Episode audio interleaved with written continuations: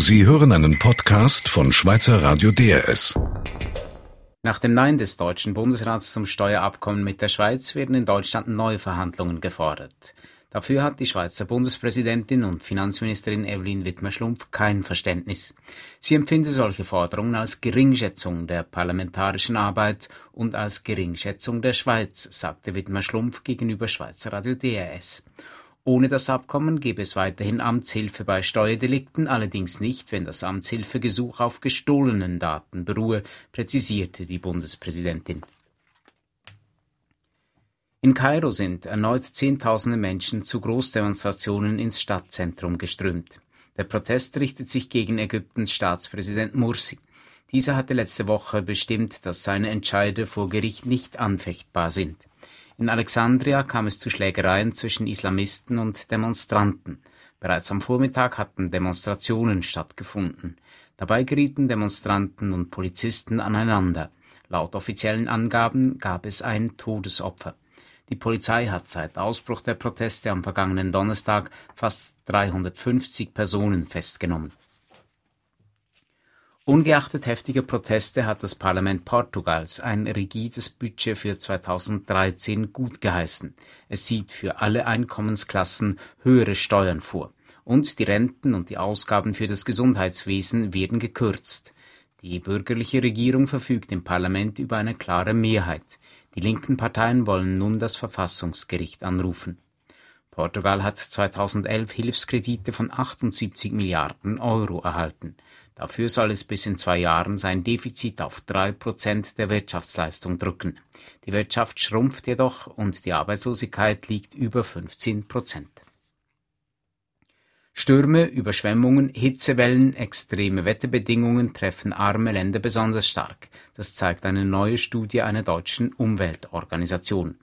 Im Klimarisikoindex, der am Rand der UNO-Klimakonferenz in Doha vorgestellt wurde, belegen die Forscher, dass extreme Wetterphänomene Folgen des Klimawandels sind. Die Studie zeigt, dass 2011 Thailand, Kambodscha und Pakistan am meisten unter dem Klimawandel litten. Dagegen gelang es etwa Bangladesch dank der Einrichtung von Frühwarnsystemen, die Zahl der Unwetteropfer deutlich zu reduzieren Ab Neujahr werden in der Schweiz die Fernseheinschaltquoten präziser gemessen. Ein neues Erfassungsgerät macht es möglich, dass auch zeitversetztes Fernsehen verzeichnet werden kann, sowie der TV-Konsum an einem Computer. Die neue Technologie passt sich somit dem modernen Medienkonsum an. Sie vergleicht den von verschiedenen Fernsehsendern ausgestrahlten Ton mit jenem, der beim Zuschauer empfangen wird Insgesamt beteiligt sich eine repräsentativ zusammengesetzte Gruppe von 2000 Haushaltungen an den Messungen. Die Börsendaten von Thomson Reuters, der Swiss Market Index, stand kurz vor Schluss bei 6.711 Punkten plus 0,4 Prozent, der Eurostox 50 bei 2.541 Punkten minus 0,1 Prozent. Das Wetter, morgen Mittwoch immer wieder Regen, im Jura zum Teil intensiv, Schnee bis rund 800 Meter, um 6 Grad. Verkehrsinfo deres von 17.34 Uhr. In der Region Bern auf der A1 Richtung Zürich zwischen Bern-Neufeld und der Verzeihung Schönbühl Stau wegen eines Unfalls. Ein Fahrstreifen ist blockiert. Stau oder Behinderungen auf diesen Strecken in der Region Basel auf der A2 Richtung Luzern zwischen der Verzeigung Wiese und der Verzeigung Gellert folglich auf der A3 Richtung Zürich zwischen Basel-Kannenfeld und der Verzweigung Wiese, auf der A2 Richtung Basel zwischen der Verzweigung Hagnau und Basel-Badischer Bahnhof folglich auf der kantonalen Autobahn zwischen Muttenz Süd und der Verzweigung Hagnau, auf der Hauptstraße zwischen Augst und Birsfelden, in der Region Solothurn-Aargau auf der A1 Richtung Zürich zwischen der Verzweigung Herkingen und Rotrist, in der Zentralschweiz auf der A14 Richtung Luzern zwischen Giesig-Konroth und dem Rathausentunnel, in der Region Zürich auf der A1 Richtung St. Gallen zwischen dem Limmataler Kreuz und Affoltern, weiter Richtung St. Gallen zwischen der Verzweigung Zürich Nord und dem Brütiseller Kreuz und zwischen Efretikon und Wölflingen. Auf dem Westring zwischen Urauf Nord und dem Limmataler Kreuz, auf der A1 Richtung Bern zwischen Zürich Nord und Affaltern und vor dem Schöneichtunnel stadteinwärts zwischen Zürich Ost und Unterstraße. Sie hören Finanzministerin Evelyn Wittmer-Schlumpf im Gespräch zum Steuerabkommen mit Deutschland. Dann sprechen wir weiter über das neue Sparpaket in Portugal und die Auswirkungen auf die dortige Bevölkerung. Und dann sprechen wir auch noch über die Lage im Osten Kongos. Hier auf DRS4 News am Mikrofon Erik Faku.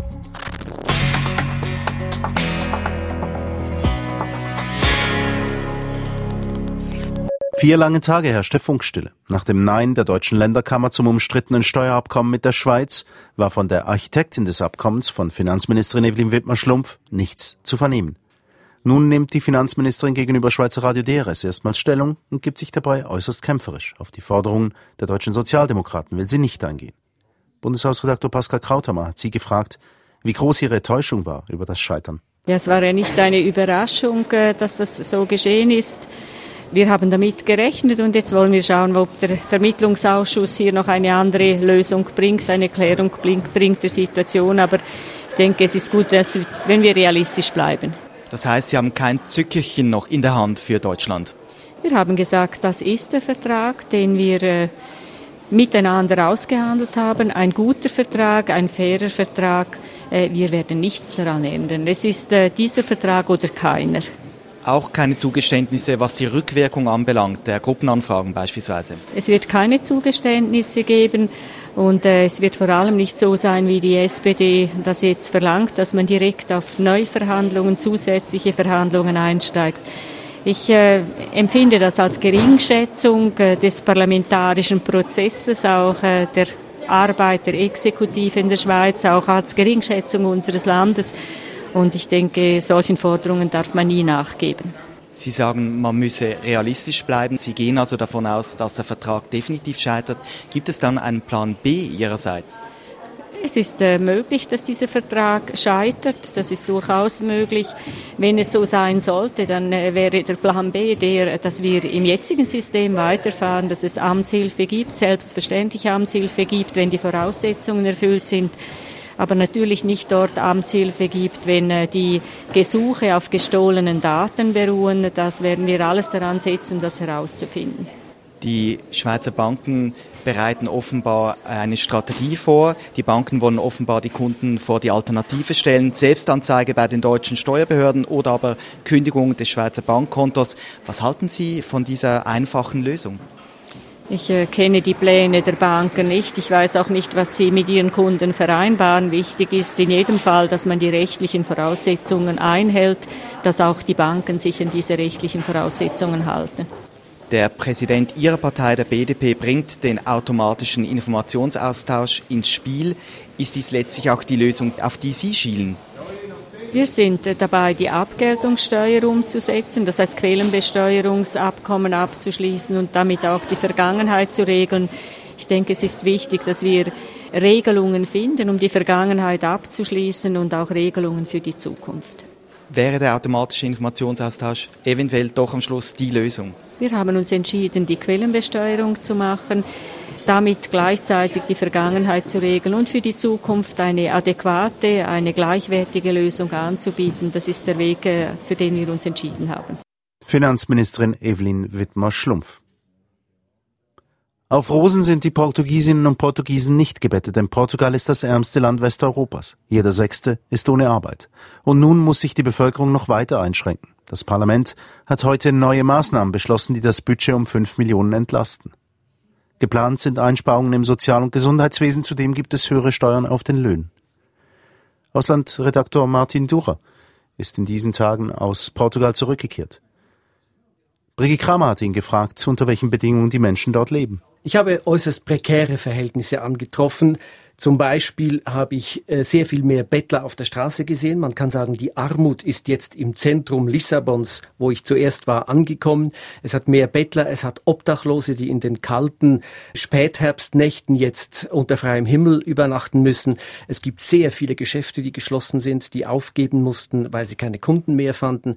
Man kann dann mit den Leuten reden. Man hört von Studenten, die ihre Semestergelder nicht mehr bezahlen müssen und das Studium abbrechen müssen. Das ist auch letztlich ein Ende Ende ihrer Zukunft. Man hört von Studenten, die abschließen konnten und sagen, das war's dann wohl, ich gehe in die Emigration, ich gehe in ein anderes Land, wo ich eine Zukunft habe. Sie sagen, es gibt solche, die haben Auswanderungsgelüste, alle anderen. Wie reagieren die? Wie gehen Sie damit um? Reagieren Sie mit Resignation, mit Wut? Heute ganz konkret, als im Parlament das Budget verabschiedet wurde, haben ein paar hundert mit Wut reagiert. Sie haben demonstriert vor dem Parlament. In den letzten Tagen und Wochen haben sich die Demonstrationen gehäuft, aber die Mehrheit der Bevölkerung, würde ich sagen, versinkt in einer Art Hoffnungslosigkeit. Sie sehen kein Ende dieser Krise. Sie sehen nichts, was sie dazu motiviert, durchzuhalten und zu sagen, wir schaffen das, weil es einfach auch ganz weit entfernt immer noch dunkel ist. Sie haben es angesprochen, seit Tagen laufen Gewerkschaften und diverse politische Gruppierungen gegen den Sparkurssturm. Mit welchen Argumenten denn? Grundsätzlich verfolgen sie drei Argumentationslinien. Sie argumentieren sozial, nämlich gegen die zunehmende Verarmung Portugals. Alte Leute werden mit ihren minimalen Renten immer noch ärmer. Junge Leute finden überhaupt keine Stelle. Wir haben eine Jugendarbeitslosigkeit, die sicher gegen 30 Prozent geht jetzt. Das ist ein Argument. Ein zweites Argument ist wirtschaftlicher Art, hat mit dieser Verarmung auch zu tun. Man sagt, mit den Sparmaßnahmen einerseits, mit den hohen Steuern andererseits verschärft man die Rezession. Das heißt, es wird dem Land nachher noch schlimmer gehen. Und sie argumentieren juristisch. Sie sagen, ein Teil dieses Budgets ist nicht verfassungskonform. Sie haben bereits einmal vor Verfassungsgericht Recht bekommen mit dieser Argumentation in einem konkreten Fall und hoffen, jetzt in weiteren Fällen erfolgreich zu sein. Allem Widerstand zum Trotz, das Parlament hat einschneidende Budgetmaßnahmen beschlossen. Hilft denn dieses Paket den Portugiesen tatsächlich aus der Krise? Wenn Sie die Regierung fragen, wenn Sie den Währungsfonds fragen oder die Europäische Zentralbank, würden die ganz sicher sagen, ja, natürlich, darum haben wir das beschlossen, darum haben wir das so ausgehandelt. Wenn Sie Ökonomen fragen oder eben auch zum Beispiel Gewerkschaftsvertreter, dann argumentieren Sie ein Stück weit so weit, wie ich es bereits gemacht habe, dass Sie sagen, das verschärft die Rezession, das führt das Land tiefer in die Krise und nicht aus der Krise. Also, das ist kein Ausweg. Auslandredaktor Martin Durrer. Im Ostkongo ist in der Nacht ein Ultimatum der Nachbarstaaten abgelaufen. Die Rebellengruppe M23 sollte aus der Millionenstadt Goma abziehen, die sie vor einer Woche erobert hat. Die Rebellengruppe hat offenbar heute Morgen zunächst in einen Abzug eingewilligt. Später war das aber nicht mehr so klar. Andreas Lüthi hat unseren Afrika-Korrespondenten Patrick Wülser in Nairobi gefragt, was nun Sache sei im Ostkongo. Die Informationen sind tatsächlich widersprüchlich. Die Rebellen im Osten des Kongos sind nach Angaben des ugandischen Militärchefs zum Abzug aus Goma und anderen Städten bereit. Umgekehrt, der Führer der Rebellengruppe sagte heute, das sei nicht so klar. Also das könne noch 72 Stunden dauern. Ein Sprecher der Aufständischen sagte gar, äh, er habe gar keine Informationen über einen allfälligen Rückzug. Und der Sprecher der kongolesischen Regierung sagte heute, er habe das zwar gehört, habe habe große Zweifel. Es habe immer wieder solche Versprechungen gegeben und man habe sich daran gewöhnt, dass sie in letzter Minute nicht eingehalten würden. Die Rebellen haben heute Morgen Bedingungen gestellt an die kongolesische Regierung. Was wollen die Rebellen?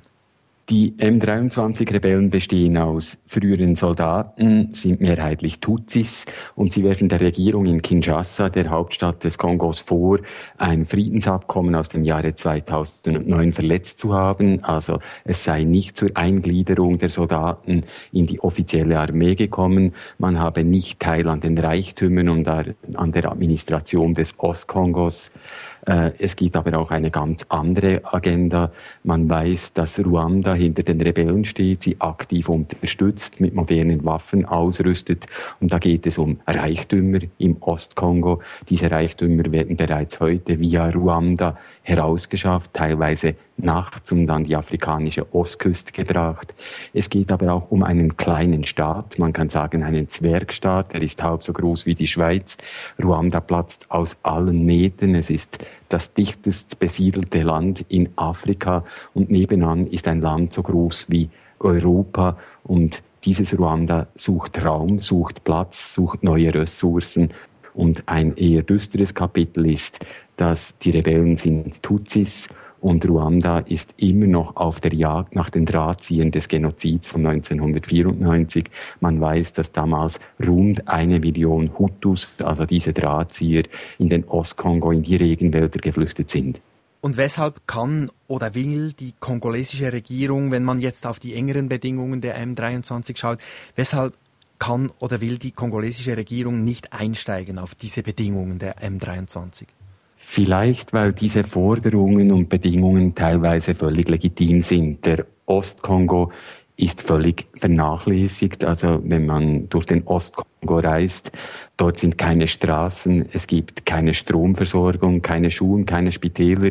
Alles, was einen funktionierenden Staat ausmacht, ist von jahrelangen Bürgerkriegen völlig zerstört.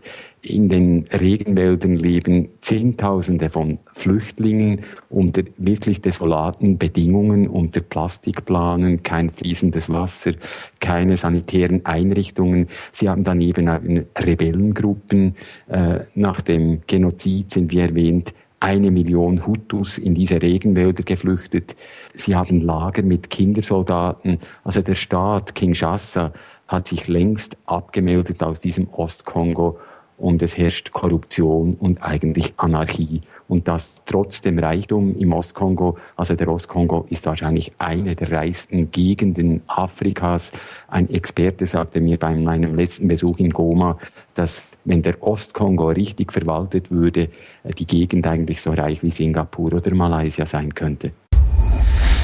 Sie hörten einen Podcast von Schweizer Radio DRS. Mehr Informationen auf drs.ch.